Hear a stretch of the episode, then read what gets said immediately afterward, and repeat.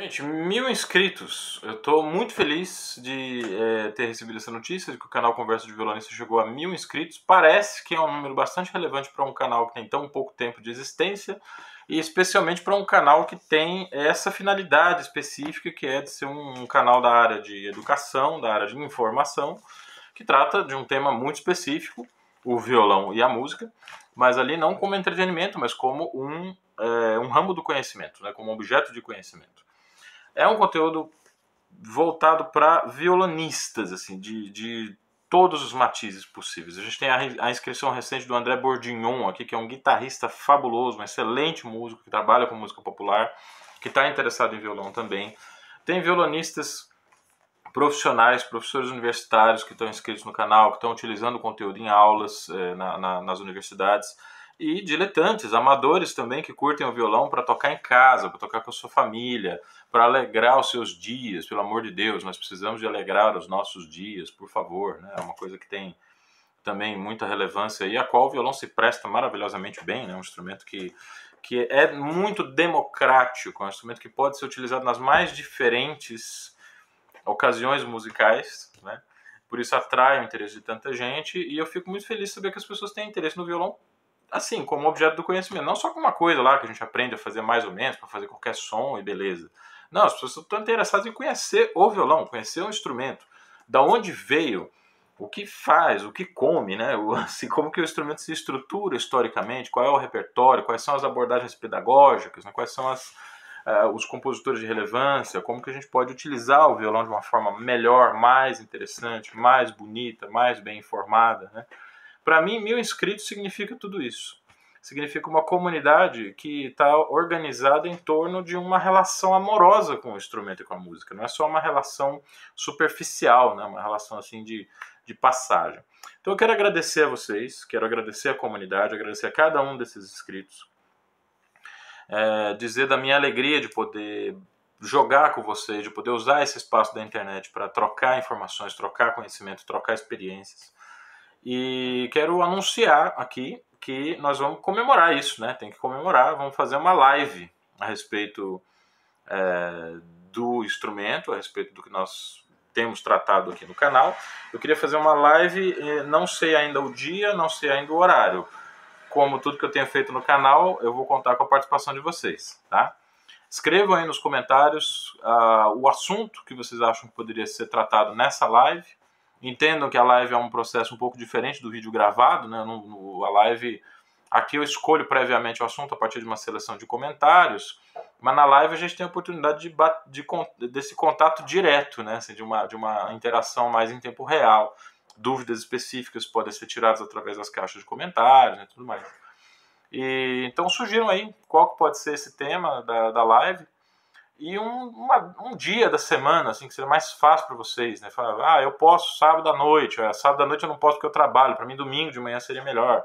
Ah, eu trabalho o dia inteiro, então se pudesse é terça-feira, quatro da manhã, sabe? Sei lá. Escrevam aí nos comentários os dias que vocês acham mais, mais possíveis, né? mais acessíveis. Eu vou fazer uma, uma peneirar né? essas sugestões e a gente faz essa live no horário que for melhor para a maioria das pessoas, tá bem? Então é isso, gente. Poxa, muito obrigado. Estou muito feliz aí com, esse, com essa etapa né, do, do canal que foi atingir esse patamar de inscritos. O tema que eu trouxe hoje é um tema, de certa maneira, comemorativo, que tem muita coisa a ver com o número de inscritos que a gente conseguiu atingir. É um tema difícil de ser tratado por um canal da internet, por um vídeo online. É um tema muito controverso também, é um tema para o qual não existe um consenso absolutamente formado em torno dele, mas é um tema que tem a ver com, com essa preocupação mais profunda de ter o violão e a música como algo mais importante do que meramente o entretenimento. Né? O conceito de escola. O que é uma escola violonística? O que, que caracteriza uma escola violonística? Como surgiu a ideia de uma escola violonística e quais são as diferentes escolas violonísticas que podem acrescentar a nossa formação de uma maneira mais profunda, mais eficiente. Tá? O tema então é gira um pouco em torno disso. Foi sugerido pelo Lucas Santos, pelo Stefan Bolles e pelo Marcos Langner. esses três usuários do canal, que fazem parte dessa comunidade bonita, né, que está se formando em torno do, do Conversa de Violonista, tocaram em assuntos muito sérios, muito importantes, muito relevantes para o violão.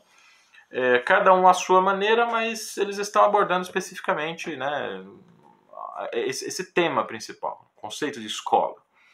O, o Stefan Bolles pediu uma referência, né, a referência que eu, que eu uso para trabalhar com essa ideia não é que não exista essa referência, mas é que como as escolas não se definem por aquilo que elas não são capazes de atender, né, é, vai ser muito complicado a gente obter assim uma categorização clara das escolas, porque a princípio a, a, a finalidade de cada uma das escolas musicais ou violonísticas é saber usar o instrumento como um todo para tocar qualquer tipo de música. Se elas conseguem fazer isso ou não, esse é um outro problema. Né? Então a gente não tem como discernir muito bem a partir da própria definição dos seguidores da escola o que é uma escola musical, o que é uma escola instrumental. Mas a gente vai aprofundar isso aqui um pouco depois, tá, Stefan? Em todo caso, a pergunta é muito relevante. O Marcos Langner também, ele fez uma pergunta não exatamente voltada para o conceito de escola, mas para o conceito de formação. Esse tema é também ardido, é também complicado de trabalhar, mas a gente vai encarar. Esse dia não é hoje, tá? Mas a gente vai encarar, vai encarar esse, esse tema em um vídeo futuro. Mas é um tema que tem muita coisa a ver com escola, porque a escola é onde acontece a formação. E tudo que a gente pode falar a respeito de uma escola violonística é, tem relevância direta no conceito de formação e do que, que nós podemos obter dos diferentes tipos possíveis de formação musical. Já o Lucas Santos, o Lucas fez uma pergunta que eu falei, pô, meu, quer que eu fique aqui falando um mês né, no canal. Perguntou sobre repertório, o que tocar, como tocar, como distribuir o tempo de estudo entre técnica pura e técnica aplicada, o quanto a gente faz exercícios, o papel da, da, da escala na, na, aquisição de habilidades musicais específicas. É, é uma pergunta gigantesca, né? que eu não sei se o Lucas tem noção do quanto essa pergunta tem a ver com o conceito de escola. Na verdade, ela é quase que um detalhamento da pergunta. O que é uma escola violonística? Está lá a pergunta do Lucas Santos para detalhar, para esmiuçar essa questão, para esmiuçar essa pergunta. Então, muito obrigado a esses quatro usuários, tá? três usuários.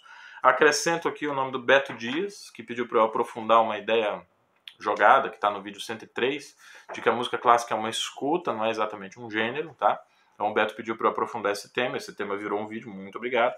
Então, especificamente esses quatro usuários, eles estão aí num, num, num lugar muito especial no meu coração por terem é, abordado em diferentes maneiras estruturas do tema do vídeo de hoje. Tá?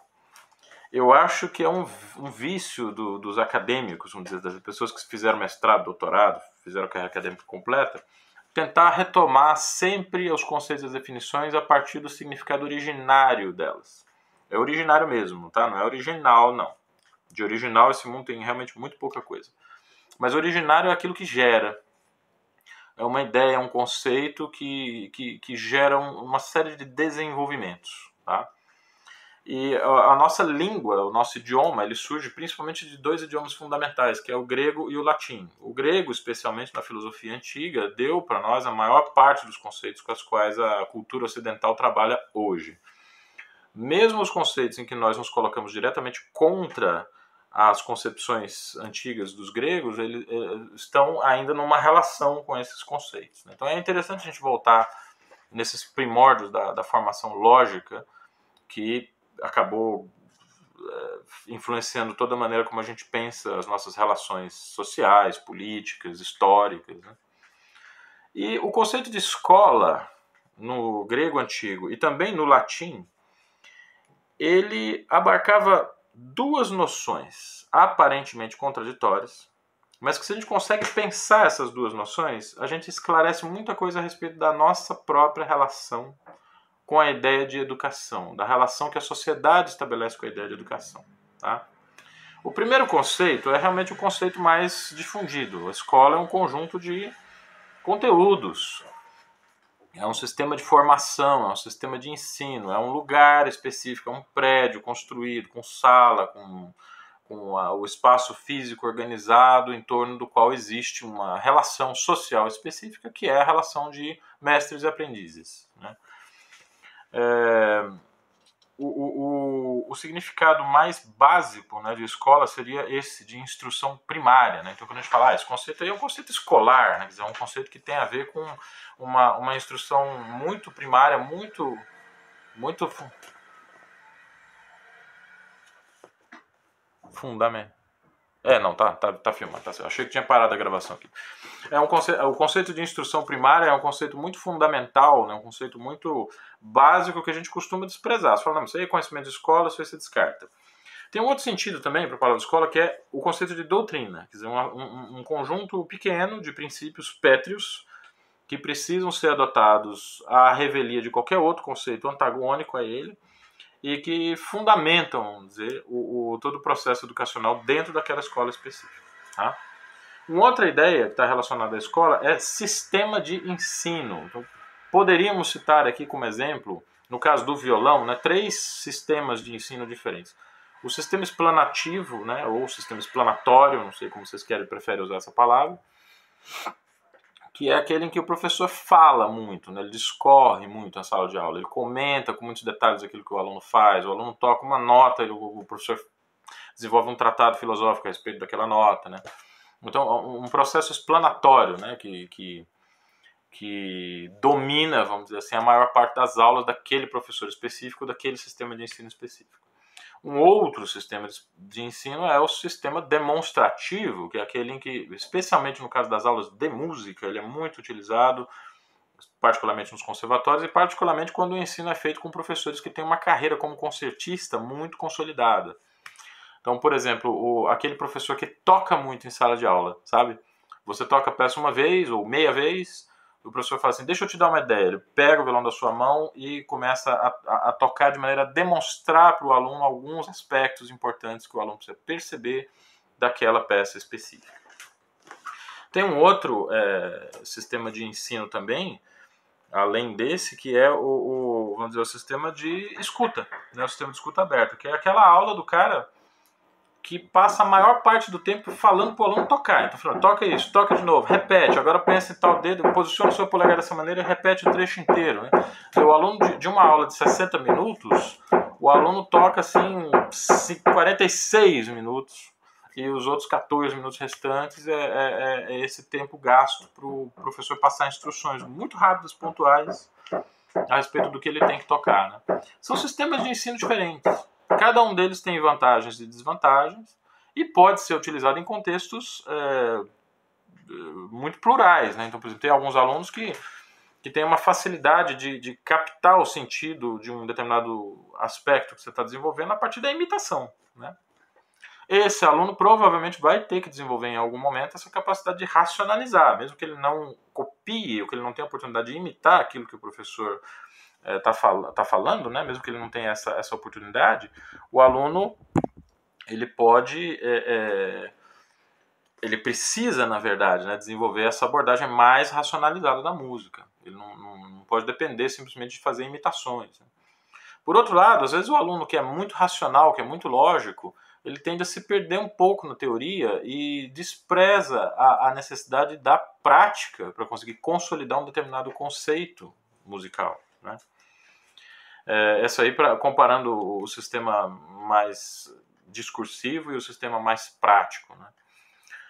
Ah, o terceiro sistema, que é o sistema mais da, da escuta, que é o tocar, tocar, tocar, tocar, o principal risco dessa, desse sistema de ensino é o aluno sair da sala de aula com a impressão de que ele não levou nada da, da aula. Né? Ele foi, tocou como se tivesse dado um concerto e aí acabou. Né? Comentários a respeito, aprofundamento sobre o que ele está fazendo, tudo isso fica meio jogado de lado.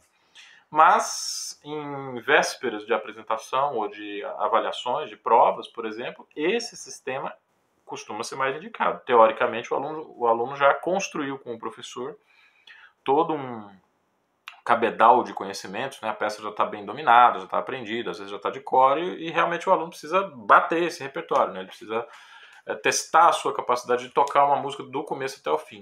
Né?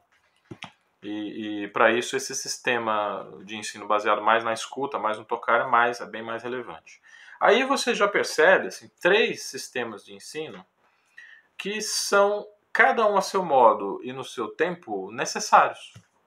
Cabe ao professor avaliar o momento certo de usar um sistema e utilizar, ou utilizar um outro sistema.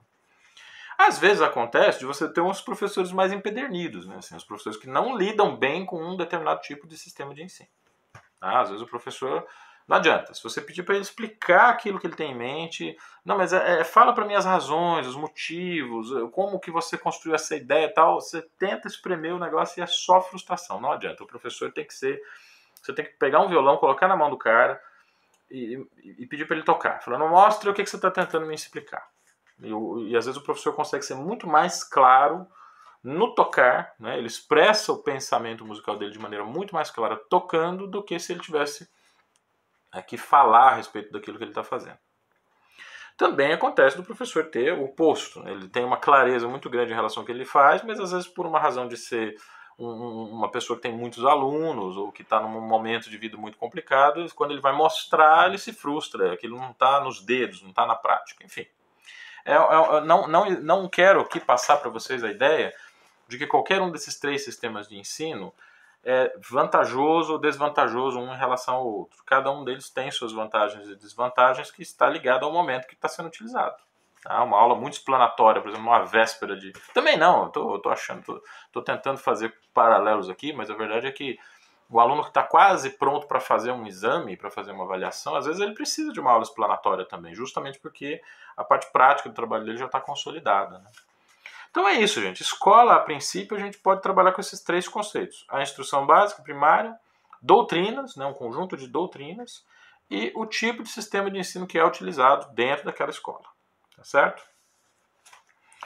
Eu queria é, falar agora sobre o segundo sentido da palavra escola, né? Que eu gastei um tempo aí um, para falar sobre o primeiro significado, mas tem um outro, um outro um outro sentido da palavra escola no grego e no latim antigo que a gente já quase se esqueceu, que a gente não se lembra mais o que é.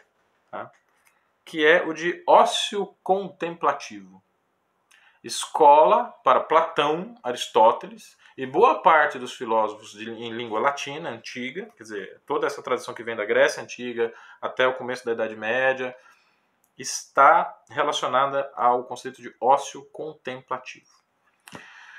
Os gregos tinham uma noção muito clara que existem obrigações, tarefas para assegurar a sobrevivência que estão ligadas ao mundo do trabalho. Então você precisa caçar, você precisa pescar, você precisa fazer suas espadas para proteger o seu, a, sua, terra, para proteger o seu estado tem todo esse mundo do trabalho, né, que é o mundo do, do, produzir ferramentas, do produzir roupas, do cozinhar, de todos os aspectos que são fundamentais para manter a vida.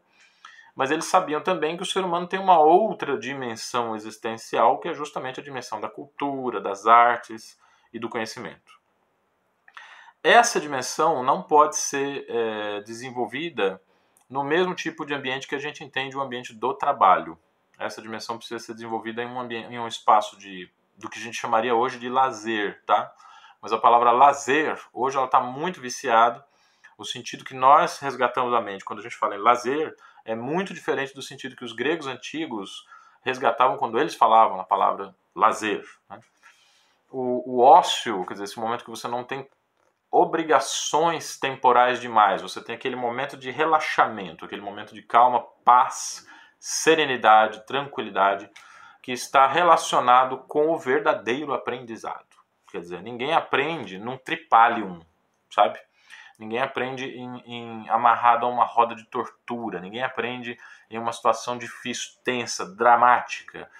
Um professor carrasco, um professor muito cruel, um professor que provoca medo nos seus alunos, ele, ele cria um ambiente que não é propenso ao aprendizado, porque o, o, o ambiente do aprendizado é o ambiente da tranquilidade, da paz, do sossego, do relaxamento, que é o que permite que a gente compreenda em profundidade aquilo que está sendo tratado dentro da escola. Portanto, escola é o lugar do ócio criativo.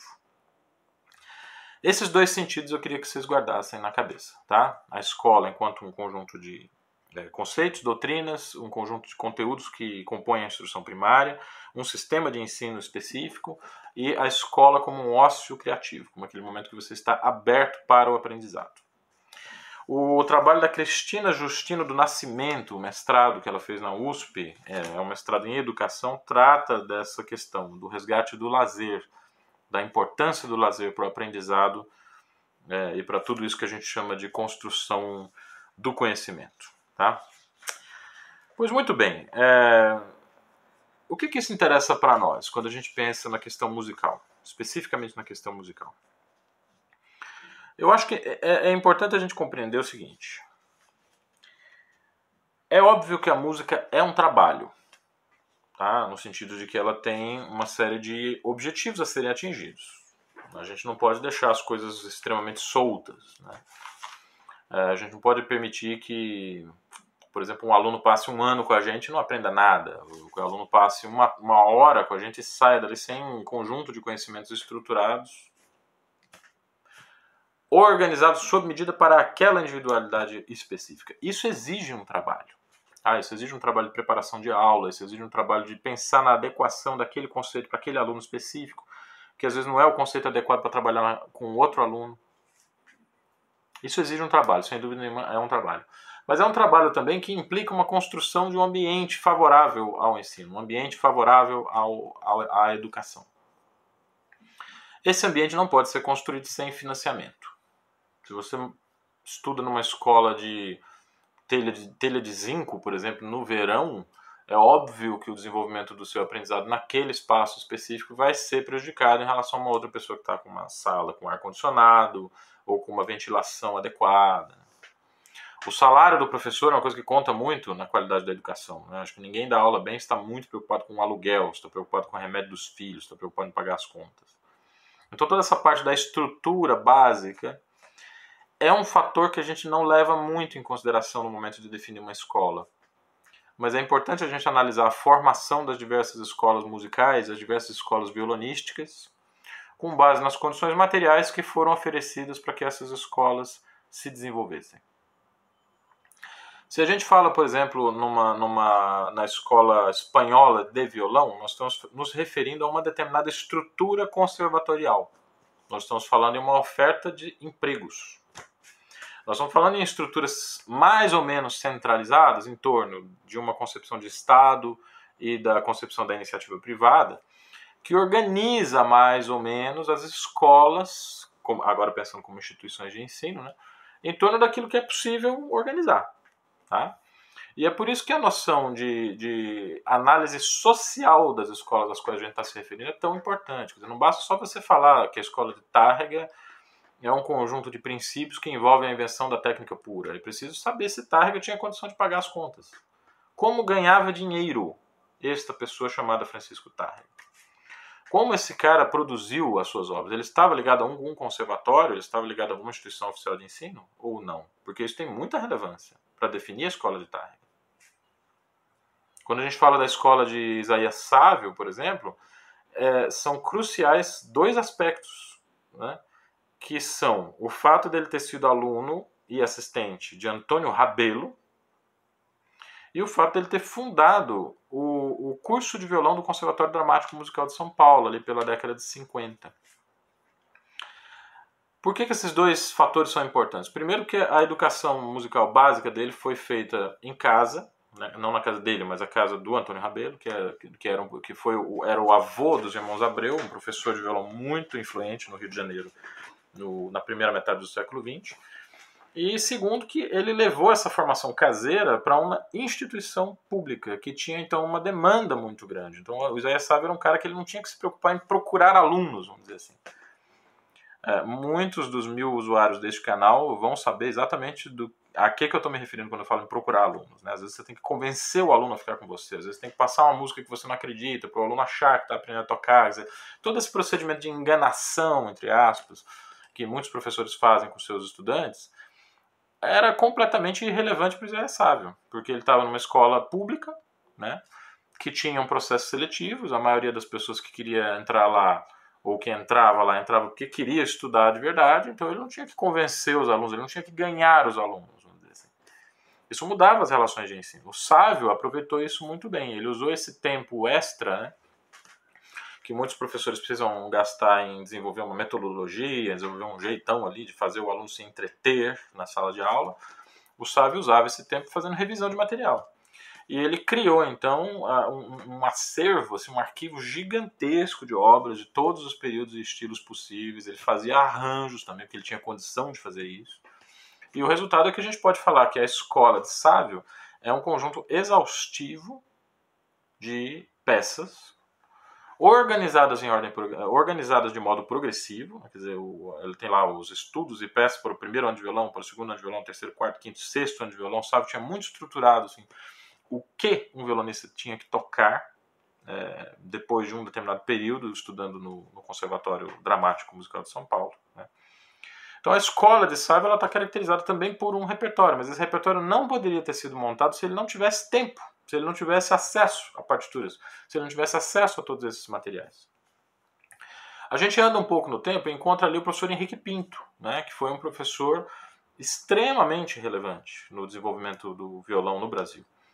Três dos livros que ele escreveu, é, o Iniciação ao Violão, Curso Progressivo de Violão e o Iniciação ao Violão 2, que surgiu depois do Curso Progressivo de Violão, são resumos muito bem estruturados daquilo que havia de mais, é, digamos, compreensivo na escola de Sávio. Quer dizer, o Henrique Pinto ele é um, um desenvolvimento, eu, eu, acho que mais um, uma sequência da escola de Sávio do que propriamente um desenvolvimento. Ele faz um recorte da escola de Sávio. Tá? É, vamos falar aqui da escola russa de piano, né? que é, a gente fala muito da escola francesa de piano e a escola russa. Né? Ora, é claro que nenhum russo vai dizer para vocês assim, olha, a gente nós tocamos ali, nós somos pianistas que tocam muito rápido, muito forte, a gente tem uma visão estruturalista da música, porque os compositores russos são germanófilos, né? eles têm uma, uma visão da, da, estrutura, da forma musical, da composição musical muito inspirada no que a Alemanha estava fazendo no século XIX, e a gente é, é, é bom de tocar coisa rápida, tocar escala rápida, tocar oitava, a gente tem um sonzão, mas se você precisar de um toque legato, de um toque suave e tal, você contrate um pianista francês, porque isso nós não, não somos capazes de fazer.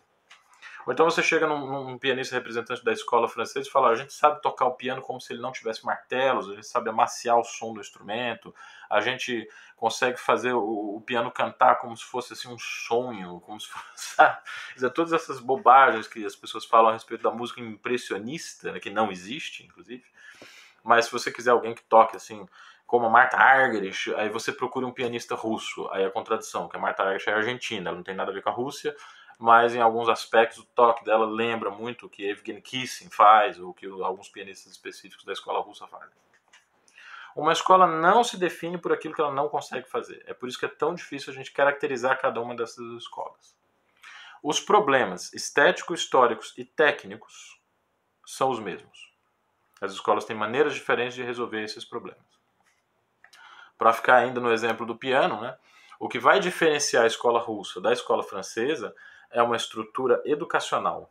É uma maneira como está organizada a grade curricular e aquilo que os professores esperam dos alunos formados e o repertório que é, é desenvolvido. Né. Então, um aluno que toca desde muito cedo, por exemplo, as invenções de Bach, ele tem é ele pode ter né, potencialmente mais chances de desenvolver uma compreensão musical analítica do que um, um, aluno que toca desde o começo melodias acompanhadas, melodias populares acompanhadas. Se o repertório desde cedo cobra uma abordagem racional do, do, do, de, de um objeto musical dado, isso tende a se refletir na formação dele lá na frente. No caso da Rússia, o que nós chamamos de escola russa de piano foi profundamente marcado pela influência do Estado soviético. Né? O, país, o país viveu de 1917 até 1989, né, pelo menos, sob o sistema comunista. E esse sistema era extremamente centralizador, ele tem muitas né, questões que a gente pode discutir, mas uma coisa a gente não pode negar: é que ele oferecia formação ampla, geral, total e restrita, gratuita e de qualidade para todos os cidadãos que se propusessem a estudar um determinado instrumento. As escolas soviéticas eram públicas. E, e, nesse sentido, o que acontecia era que você tinha uma quantidade de, é, de alunos muito grande, e por não ter as escolas que disputar o mercado de trabalho, tinha alguns procedimentos que elas poderiam fazer independente de ter público ou não. Então, se você pega, por exemplo, o Conservatório Souza Lima hoje, né? Conservatório Souza Lima ele dá é, tem algumas aulas teóricas que são optativas, que são opcionais. Quer dizer, o aluno paga uma determinada mensalidade, ele tem direito à aula individual, mas ele tem direito também à aula teórica. É muito raro um aluno que disponha do tempo dele para ir, além da, de assistir a aula prática, assistir a aula teórica. No caso de um, de um conservatório em que o ensino não tem que disputar né, essa coisa de disputar o tempo do aluno, a regra é clara. Você vai entrar aqui, você vai estudar composição, harmonia, contraponto, fuga, você vai estudar três instrumentos musicais, mais para frente você escolhe dois. Você tem que se formar nos dois, tem que tocar dois instrumentos muito bem. E dane-se o que, que você acha a respeito disso. Nós vamos cuidar da sua formação, independente de você achar muito chatinha a aula ou não. Isso está é, é, na base, por exemplo, do relacionamento que os alunos da EMESP ou da escola municipal têm com seus professores. Os professores da EMESP falam isso claramente. Falam, se você não estudar bem, você vai ser defenestrado aqui dessa escola, porque tem um monte de gente lá fora que quer estudar de graça com a gente aqui. Essa realidade é muito diferente da realidade de um professor que está buscando sempre ganhar o aluno e sempre lidar com esse equilíbrio de forças né, entre o aluno que está que tem que ser convencido a estudar e daquele aluno que já está, entre aspas, né, obrigado a estudar, não gosto muito dessa palavra, porque se o aluno quiser, não quiser estudar, é só ele sair da escola, não tem nenhum problema, mas uma vez que ele esteja na escola, ele tem que estudar aqueles conteúdos. Então existe uma, uma negociação, né, assim, que não passa muito pela vontade do aluno, pela, do, por, por, por, noções assim, o aluno, a desobediência do aluno. Isso não acontece num sistema em que nós temos uma escola que não disputa o aluno com, no mercado de trabalho. Eu não estou aqui fazendo uma apologia do sistema soviético, tá? mas eu estou dizendo que um aspecto que era levado a cabo no sistema da, é, da, da União Soviética, ele proporcionou uma, um determinado tipo de educação musical que é bastante relevante. Se a gente observa os pianistas russos, realmente são fora do, do normal. Né? Alguns dos maiores pianistas da história se formaram nesse sistema, se formaram nessa, nessa concepção de escola. Para mim, né, eu acho que não seria muito complicado se nós, da periferia do capitalismo, adotássemos alguns princípios daquilo que funciona em outros modelos econômicos. Eu acho que não, ninguém se oporia a isso. Né? Se você pega dentro de um sistema econômico aquilo que funciona, retira isso e coloca em outro sistema econômico, né? seria todo mundo ganharia. Então nós temos que observar com muita imparcialidade, né, sem paixões ideológicas, aquilo que pode efetivamente funcionar como metodologia, como pedagogia. No caso do Brasil especificamente, quais são aí as escolas principais? Né? Eu entendo que no Brasil a, a ideia de desenvolvimento de uma escola violonística já surgiu um pouco tarde. Tá? a gente foi conseguir consolidar alguns princípios básicos de uma escola que poderia ser considerada uma escola brasileira de violão, já no momento em que as escolas diversas já estavam muito diluídas, já estavam muito difundidas, e a informação já estava meio que mundializada, meio que globalizada. Então, no Brasil, nós temos um violão brasileiro, evidentemente, que é baseado em um repertório específico, que é, que é baseado em uma forma específica de pensar o instrumento. E nós temos também, peraí que eu vou pegar o fio aqui. Nós temos também um violão que a gente poderia considerar um violão derivado da escola espanhola, né? Então a gente tem ali o grande Francisco Tárrega, que é um músico que estabeleceu uma série de princípios que nós temos aqui é, organizados nesse livro que a gente chama Escola Razonada da Guitarra. Não sei se está aparecendo ao contrário aí no vídeo, nunca sei se a imagem está invertendo ou não, mas Emílio Pujol, Escola Razonada de la Guitarra, que é o trabalho da vida de Emílio, de Emílio Pujol, que foi o principal aluno de Francisco Tarrega. Alguns alunos importantes de Emílio Pujol, de Miguel Leobé, que foi outro aluno de Francisco Tarrega, tiveram, andaram ali por Montevideo, no Uruguai, pela Argentina. O próprio Isaías Sávio é um, é um violonista uruguaio, ele conheceu Miguel Leobé. E quando vieram para o Brasil, esses violonistas trataram de difundir alguns. Como é que é? Instrução primária, doutrina, sistemas de ensino e repertório. Né? E esse repertório foi se constituindo, então, a base daquilo que a gente entende como a escola brasileira de violão. Uma das pessoas mais relevantes na construção da escola brasileira de violão é Monina Távora, que foi uma aluna de André Segovia. Ela foi aluna durante sete anos do André Segovia como Abel Carlevaro também foi. Vou falar do Carlevaro daqui a pouco. E a Moninha Távora foi responsável pela formação de dois dos maiores duos de violão do planeta, que são os irmãos Abreu e os irmãos Assad. Esses dois violonistas representam assim, uma visão aristocrática do instrumento, uma visão do, do, violão ligada à música de concerto, puramente à música de concerto. E os irmãos Assad estão cada vez mais envolvidos com aquilo que se chama de violão brasileiro, a música popular. Apesar deles terem uma formação erudita, assim, sem, sem tirar nem pôr. O vídeo passado falei sobre essa esse equilíbrio entre o popular e o erudito como dois lados da mesma moeda. Né? Os violonistas precisam equilibrar aí os conhecimentos principais de ambas as maneiras de pensar. Tá? E o Abel Carlevaro? o Abel Carlevaro esteve presente aqui nos cursos de Porto Alegre, que foram é, dados em, na década de 70, e grande parte dos violonistas que formam os estudantes de hoje foram alunos do Abel Carlevaro, se não alunos, assim, discípulos, né? Mas fizeram aulas com ele ou fizeram aulas com pessoas que estudaram com o Abel Carlevaro. Então, o Edelton Gleden foi, foi, estudou com, com Carlevaro, teve aulas com o Abel Carlevaro. O, o Paulo Portalegre teve aulas com o Carlevaro. Paulo Bellinati, que é do, do, do, meio do violão popular, também fez aulas né, com o Carlevaro. Então, no Brasil, nós temos essas três linhas de influência principais. Né? Uma linha que vem diretamente de Tárrega, Pujol, Leobê e Segovia, e uma linha que vem é, foi colocada aqui pela, pelo trabalho da Monina Távora, e essa outra escola, esse outro modo de pensar que vem do Abel Carlevaro. Se isso foi suficiente para constituir uma escola brasileira de violão ou não, a gente tem que pensar do ponto de vista da institucionalização. Então, o Brasil não tem, não teve uma postura, quer dizer, ele não, não definiu a educação como prioridade. E aí eu quero voltar ao começo do vídeo, quando eu falei que a palavra escola tem dois sentidos, né, vocês lembram? Que é o sentido de eh, o conjunto de princípios, mas também o ócio criativo. Por alguma razão, a, as pessoas consideram o conhecimento e o, o, chamado ócio criativo como uma coisa de menor valor, uma coisa que não é valorizada. Então, se você está é, é, capinando um terreno, ou se você está numa bicicleta entregando comida, você está trabalhando. Agora, se você está sentado lendo um livro, ou se você está tocando um instrumento, isso não é considerado trabalho. Mas na hora de tomar o seu chazinho ouvindo a sua musiquinha, todo mundo acha legal, né? Que essa música seja bem tocada, que essa música seja afinada, que essa música dê uma epifania estética, ela ofereça alguma coisa do ponto de vista do gosto, do interesse. Então é, é, é uma, uma, uma, coisa assim, se pensar nessa relação que existe entre o ócio criativo e o conteúdo passado, né, reunidas na mesma palavra escola, a gente percebe a razão pela qual a escola no Brasil está tão detonada.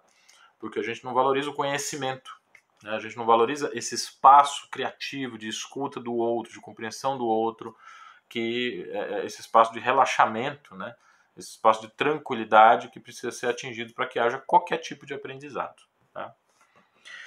Bom, era mais ou menos isso que eu teria para falar hoje. O, o, esse assunto pode ser desdobrado ainda, tem muita coisa ainda para falar a respeito, especialmente da Escola Brasileira de Violão. Em próximos vídeos aqui eu vou falar com mais detalhes a respeito da formação e a respeito dos, dos, das principais correntes de influência dos, do que a gente entende hoje no Brasil do que é formar um violonista. Tá? Mais uma vez agradeço vocês pelas inscrições e no próximo vídeo, quando a gente aprofundar esse assunto, a gente já vai ter a experiência da primeira live em comemoração aos mil inscritos do canal, tá bem? Um abraço para vocês e até o próximo Conversa de Violonista.